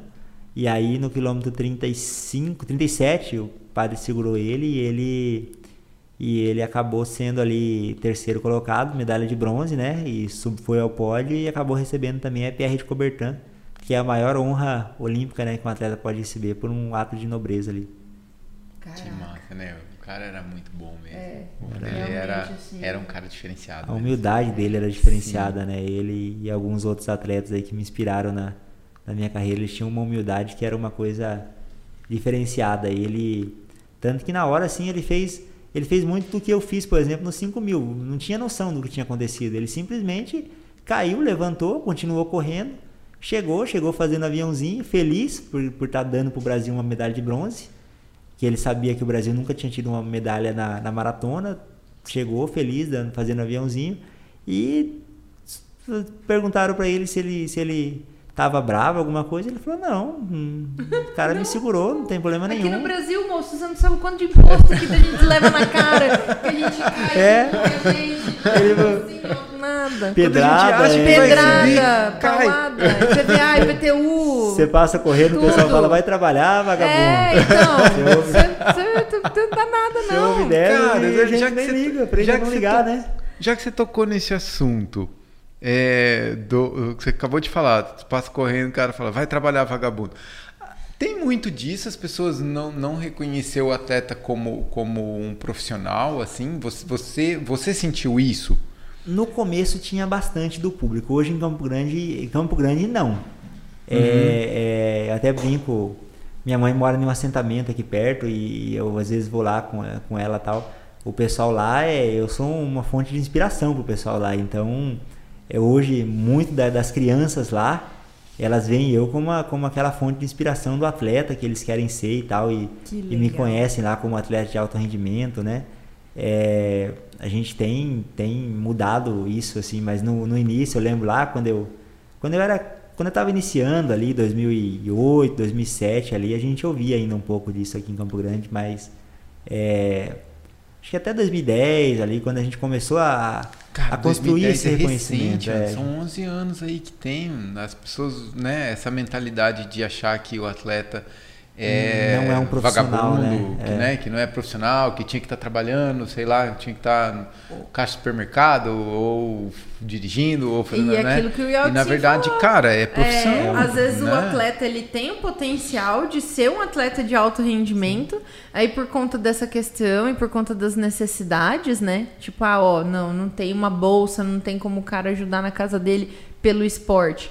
Aí o cara vai fazer é, o que tem. Às vezes a gente fica fazer. bravo vendo os Estados Unidos e a China lá, o Japão com, com liderando no quadro é. de medalha, né? Aí 50 eu fico, medalha de ouro, não sei o que cara, lá. Eu fico, Mas você cara. vê que a diferença de mentalidade, porque, porque nos Estados Unidos, por exemplo, o atletismo, ele é um diferencial de admissão na faculdade. Com certeza. Né? Com ele certeza. existe inúmeras empresas que patrocinam, tem, tem universidades é, é, que são é, são ícones, né? Por isso, por, por né? isso né? Por, por ter atleta, por investir, isso, isso gera renda lá. E no Brasil essa mentalidade Aqui é, ainda é uma mentalidade atrasada, né? Sim. Tá mudando, eu acredito que vocês, né? Você, o Vanderlei são pessoas que são agente de mudanças, mas ainda, ainda é incipiente, né? Eu até um, há bastante tempo atrás eu comentei assim, tava comentando com o pessoal, dando um exemplo eu acho que aqui em Campo Grande, aqui no Brasil, a gente está em um período ainda, vamos dizer assim, pós-segunda guerra ali. é, de- historicamente falando, esport- no- com, com relação ao esporte, né? Aham. A gente tem crescido muito, hoje a gente tem centro de referência em São Paulo top, mas se você for pensar, por exemplo, Mato Grosso do Sul, é, nós temos uma única pista de atletismo, nós não temos nenhum velódromo de ciclismo, É verdade. até onde eu tenho conhecimento, Não, pessoal não de tem, ciclismo. Nós não temos uma piscina olímpica, olímpica de 50 metros, realmente oficial. Que eu tenha conhecimento, tinha uma de 49 metros, que não chegava a ser oficial. Não sei se tem, posso estar enganado, mas é, o pessoal da natação vai saber dizer melhor. Mas até onde eu tenho conhecimento, investimento na natação, uma criança lá do Nova Lima, ou lá do, do Zé Pereira, ou lá do, do, do Tiradentes, que quiser começar um esporte de natação e que os pais não tiverem uma boa condição financeira para colocar em uma escolinha boa, pagando aqui em Campo Grande, ou e depois levar para fora, para poder a criança realizar o sonho, a criança não vai conseguir realizar o sonho, ela vai ter que talvez tentar ir para uma, umas águas abertas, não sei porque é complicado. O atletismo é um esporte assim que você coloca um tênis ali de início, é, Ele pode se dizer que no começo ele é mais barato, Sim, mais é acessível, mais né? Um acessível, esporte porque de, é de um- entrada mais um acessível. tênis e uma criança se ela chegar ali e pedir para um adulto, para um vizinho, para alguém, ninguém vai negar de dar um par de tênis. Então Uhum. é uma coisa que, que ainda, é um, é- ainda é o esporte mais barato. Atletismo e futebol são os esportes mais baratos. Porque o futebol você joga até descalço, né? Você dá uma bola para uma criança, a criança joga futebol descalço. Uhum. Então são esportes que o início dele é muito barato. Depois o, o meio ali, o custo ele é alto, mas para você chegar no, na alta performance, chegar a conquistar uma medalha como essa, uma medalha paralímpica, uma medalha olímpica, o custo é muito alto. Mas para você iniciar, o custo, o custo ainda é baixo. Mas o pessoal, por exemplo, uma criança que, que sonha em ser ciclista. Poxa, aqui em Campo É- Grande, é alto primeiro é, é, já tem a qualidade dos asfaltos, né? Que Aham. para você pedalar num- como ciclista aqui é meio difícil. Assim, ciclista profissional, vamos dizer assim, no, no alto rendimento. E sem contar o custo de todo o material, que a gente sabe que não tem investimento ali, se tiver é bem pouco. Alguns pouquíssimos empresários que acreditam, que tentam tentam investir, mas mesmo para eles o custo tributário no Brasil é muito, muito alto, né? Então Eles não têm vantagem, não né? tem, pesa pro, pro empresário. Hoje a gente tem a lei de incentivo ao esporte ali, que ela dá 1% do, do, do imposto de renda do cara. Poderia dar, dar 10, 15%, que seria bem mais vantajoso para todos, né? Sim, pro com atleta. certeza. Mas o, o, o, o esporte hoje ele é uma coisa que, que gera esse custo para a criança, para a juventude, que a gente fala que é, é, é pesado, é pesado, bastante É, pesado. imagina, ali. po- pode- Precisava poderia, poderíamos, né? poderíamos ter mais Yeltsins, né? Muitos. Muitos, Mas muitos, infelizmente muitos vários ficam, ficam pelo caminho por, por falta de apoio, por falta de incentivo. Poxa, eu conheço vários, vários que ficaram aqui, e não só na corrida, no, no futebol, no, no ciclismo, na natação, e, e vários talentos assim que se perderam ali, que poderiam estar inspirando uh, a juventude hoje, né? E cada, e eu acho que assim o Estado poderia olhar isso como uma política pública também, Sim. porque se, se ele pensar, pô, quantos, quan- vamos fazer uma conta, quantas crianças o Yeltsin hoje vai servir de inspiração e vai tirar das drogas e vai tirar da marginalidade para chegar no, no alto rendimento? Quantas crianças com deficiência hoje estão ali muitas vezes os pais ou, ou, ou a família, alguém ali olha aquela criança, poxa, é, meu filho nasceu cego e ele não, não vai ser capaz de fazer nada, tal. E, e hoje o Yeltsin tira, quebra esse paradigma e mostra, fala, pô, o Yeltsin foi capaz de conquistar o mundo ali e a mãe dele é, ensinou ele a fazer de tudo, ensinou ele a cuidar de casa, ensinou ele a cozinhar, a fazer de tudo. Às vezes ele até não faz, porque ele é preguiçoso, ele brinca tanto aí. Porque a Jana faz melhor às vezes também. Ela, cuida, poxa, ela fica mandando eu lavar louça, ela fala que agora, agora eu, eu, eu virei, virei personalidade aqui, mas eu tenho que lavar louça em casa. Ah. Tá brigando comigo, mas ela Não sabe dá nem que pra fazer aquela piada, a Jana vai te botar pra correr, né? Não tem nem se ela me botar pra como, correr, ela mas- não pega mesmo. Então ela, Não vai, não tem ela como. fica brava, ela fica brava comigo, eu falo, "Ah, pode brigar, você não vai me pegar mesmo. Mas a, mas a Jana, a Jana tem o, o chinela havaiana teleguiado. Tem, tem, não é. Então ela, você vai na frente assim, ó, ela só mira e taca. ela me pega desprevenido. Pra ela, É, exatamente.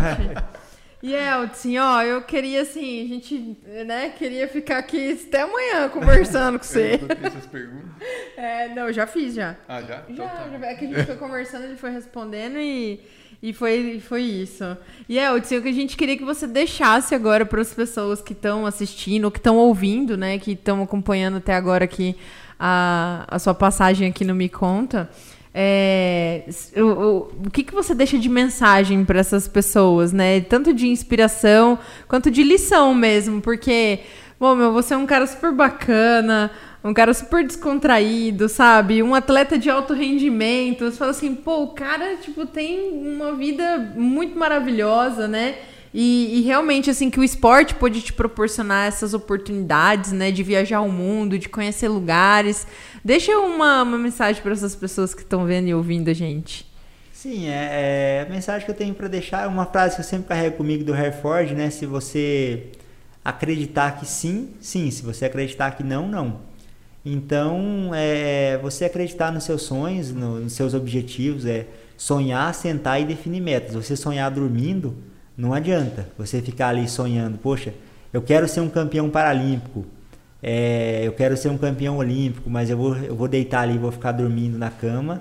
É, isso vai ser só um sonho. Agora, se eu levantar, definir minhas metas e falar, não, esse é meu objetivo, eu vou conquistar e eu vou, vou batalhar cada dia, vou buscar é, me estruturar para isso, eu vou conquistar. Eu sei que é difícil, é um caminho árduo para todos, em toda a profissão que você for construir, não só no esporte, mas você ali, ah, eu, eu, eu quero ser um, um grande médico, um grande advogado, eu vou ter que passar dificuldades, eu vou passar noites sem dormir. No caso do médico, do advogado, ele vai ter que estudar, ele vai passar noites sem dormir, ele vai ter que, que sonhar e, e batalhar pelo aquele, pelo aquele objetivo, né? Não é sonho, pelo aquele objetivo. Então, é, é aquilo, é acreditar, é vencer e queria dizer também para todos que estou aqui em Campo Grande, estou à disposição para a juventude aí, para quem quiser me procurar, é só me procurar, estou disposto a estar tá ajudando, a estar tá construindo, a estar tá somando, dizer para os nossos governantes aí que vamos, vamos estar somando, né? Eu estive com eles essas semanas e estou sendo recebido ali por praticamente todos e já me pus à disposição é, para estar ali somando, para estar construindo com a juventude, para estar podendo pelo menos passar um pouco dessa experiência que eu conquistei ali no, no mundo todo, né? Fui Sim. aprendendo, fui adquirindo ali, fui fui vendo, fui tendo a vivência de como é os, os benefícios que o esporte pode trazer para uma sociedade, para construir, para modificar a nossa juventude, para melhorar tanto tanto a qualidade de vida da pessoa que quer ali qualidade de vida, que quer estudar, que quer uma, uma formação ali, que quer ter uma qualidade de vida, quanto da, da criança que sonha em chegar a ser um grande atleta, mesmo que ah, ela vai ser um grande cidadão, sonhando em ser um grande atleta, ela vai ser um grande cidadão, mas que acreditem nessas crianças, pedir isso para os nossos governantes que invistam mais, porque isso não é não é gastar dinheiro, isso é investir na sociedade. E esse investimento você vai ter um retorno. E esse retorno vai vir em redução da criminalidade, redução de, de índice de usuários de drogas, tirar as crianças da, da rua e colocar em uma escolinha de, de futebol, de atletismo, de natação. Vamos investir a natação, igual a gente falou, não tem piscina, não tem às vezes um local adequado para treinar. Uma menina que ela quer dançar um balé, que ela quer andar de, de skate, igual a Raíssa, que está servindo de inspiração para muitas meninas aí né, na, no, no Brasil. Então, Poxa, a Fadinha foi lá com 13 anos e foi medalhista olímpica. Então, pô, se, eu, se a Fadinha chegou, por que, que eu não posso chegar? As menininhas querem isso. Só que hoje a menininha vai numa pista de skate e tá é perigoso para ela como criança ficar ali e tal. Então, se os governantes começarem, a iniciativa pública começar a olhar para isso e falar, poxa, eu quero formar fadinhas e eu quero investir nisso, a gente vai conquistar uma sociedade melhor que não cheguem todas a serem a fadinha, que não cheguem todas a conquistarem, não cheguem todos os meninos ali com, com, com alguma deficiência ou sem alguma deficiência, chegarem a ser o Yeltsin, mas que sejam grandes cidadãos que, que respeitem o próximo, que tragam um pouco desse amor ao próximo aí a, a, a nossa sociedade. Então, é, colocar na cabeça dos nossos governantes que eles que isso não é não é gasto, isso é investimento, investimento no Brasil, investimento em Campo Grande, Mato Grosso do Sul. Que lindo, né? Que mensagem linda, gente. Quero muito agradecer legal. muito, Yeltsin, você que topou vir Obrigado. aqui hoje, né? Agradecer a Valentina, filha do Bruno, que mandou a cartinha pro Yeltsin também. Valentina, Junto medalha aqui, Valentina. É, essa mensagem, Valentina, é pra você também. É pra todas as crianças que se inspiram no Yeltsin de alguma forma. Todos os adultos que se inspiram no Yeltsin também.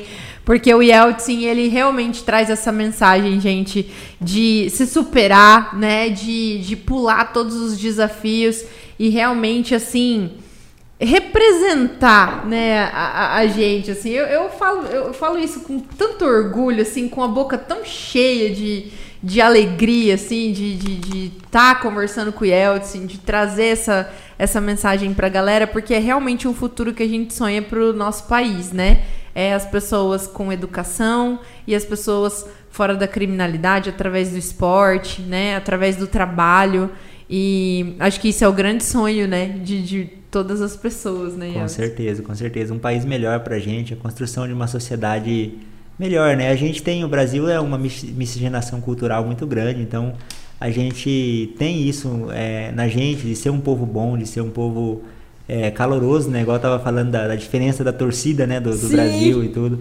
Então a gente tem isso com a gente, a gente só precisa oportunizar, só precisa disso. Não, só precisa que, que eu muitas vezes pensei em desistir ali no meu início porque não tinha um uns 5 reais para remendar o pneu de uma bicicleta que furava o pneu. Não tinha um passe de ônibus para poder ir ali. A gente entrava em 5. Eu tinha conseguido depois aquela carteirinha para deficiente. Sim. Entrava em 5 usando a carteirinha que podia entrar dois. Então é, a gente foi passando por essas fases e, e, e é, é, tentar evitar que as crianças não desistam, não desistam dos sonhos e cada vez mais queiram chegar e queiram a nossa sociedade construir novos Yeltsin, não só como atleta, mas como cidadãos também. Sim. Bom, agora o Marcos tem um recado, né, Marcos? Então, tem sim. É, a gente falou com relação a, ao apoio ao atleta, né? E nós vamos deixar aqui na, na, descrição, na descrição do vídeo do também. Vídeo aí é. para vocês. Mas o Yeltsin está numa plataforma, chama Janus Sport, né, Yeltsin? Janus Sports, Janus mesmo. Sports. É, e essa plataforma ela possibilita que você que tenha o desejo de patrocinar um atleta, ajudar o atleta, né, que você possa apadrinhar, que você possa dar material, é, dar apoio com material esportivo. Isso é, é muito importante. Então, Isso. você que é empresário, que tem vontade, não sabe por onde começar, tenta aí, ó, Janus Sport, tá a descrição aqui é, dá essa força. Tem o Yeltsin, tem vários atletas lá na, na plataforma Sim. e é muito simples lá apadrinhar alguém, tá? Dá, dá esse Dá você vai estar tá contribuindo com o esporte brasileiro. Com, cidadão, com cidadãos melhores, né? Exato. né? É isso aí. Ô, Yeltsin, deixa sua rede social pra galera também. A gente vai colocar no link aqui, mas deixa sua rede social pra galera também. Yeltsin.atleta no Instagram. Lá tá todos os dias lá a gente postando, a Jana postando as coisas lá, o nosso treinamento, nosso dia a dia. A gente busca servir de, de inspiração para as pessoas ali também. Então tá lá, Yeltsin.atleta, da Janaína tá lá também, Yanka Ianca Atleta, tá, tá Atleta. junto com a minha. É. E quem, quem usa também as redes ali de, de esportivos ali, o Strava, tá aí Eltsin Atleta também. Facebook, tá Yeltsin Atleta. O duro é entrar numa competição no Strava com o Yeltsin. ah. É nada, eu tava olhando os segmentos aqui em Campo Grande, tem um monte que eu tô atrás do, do é? da meninada aqui. Ai, a meninada tá bem. Tem um monte de segmento aqui que eu tô, tô atrás. acho que só no Ayrton Senna que eu sou recordista lá da, da pista, no, no segmento do Strava. Tá vendo? Mas tá lá, tá lá meu Strava lá e a gente, eu gosto da brincadeira, gosto de estar motivando e as pessoas estão olhando, né? Estão vendo isso e querem treinar. Às vezes, olha, pô, o que, que o está fazendo? Então, vou, vou tentar legal. fazer pelo menos um pouquinho ali do treinamento e tal. É, isso é muito legal. legal. Yeltsin, ó, o grande desafio agora é acha o Yeltsin no Strava. No Vamos tentar quebrar o recorde do Yeltsin. Pelo menos no Strava. pelo menos no Strava dá, dá, dá pra brincar. Dá, dá, dá. Tem uma meninada boa lá, nos segmentos lá. Quero só ver, hein, Marcos?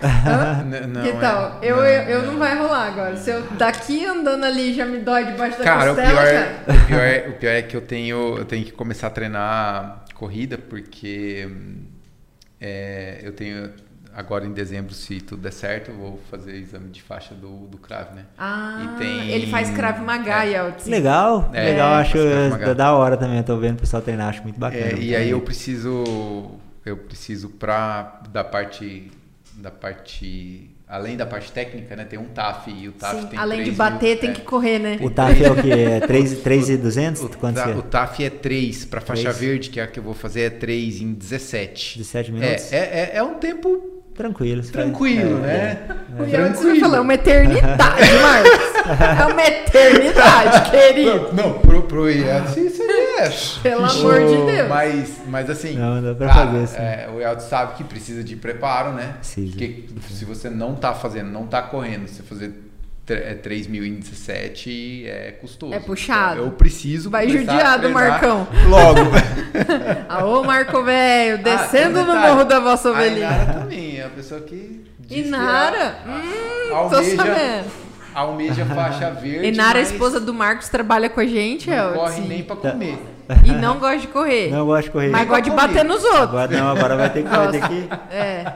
3 Ah. km em 17 vai ter que treinar, hein? Vai ter que É, treinar, ter que Pega treinar. Afonso Pena aí, ó. Vai embora, ó. Vai a pé. Vai lá no pé. parque, volta. Ah, gente, verdade. Vai precisar de uma terapia aí, porque olha.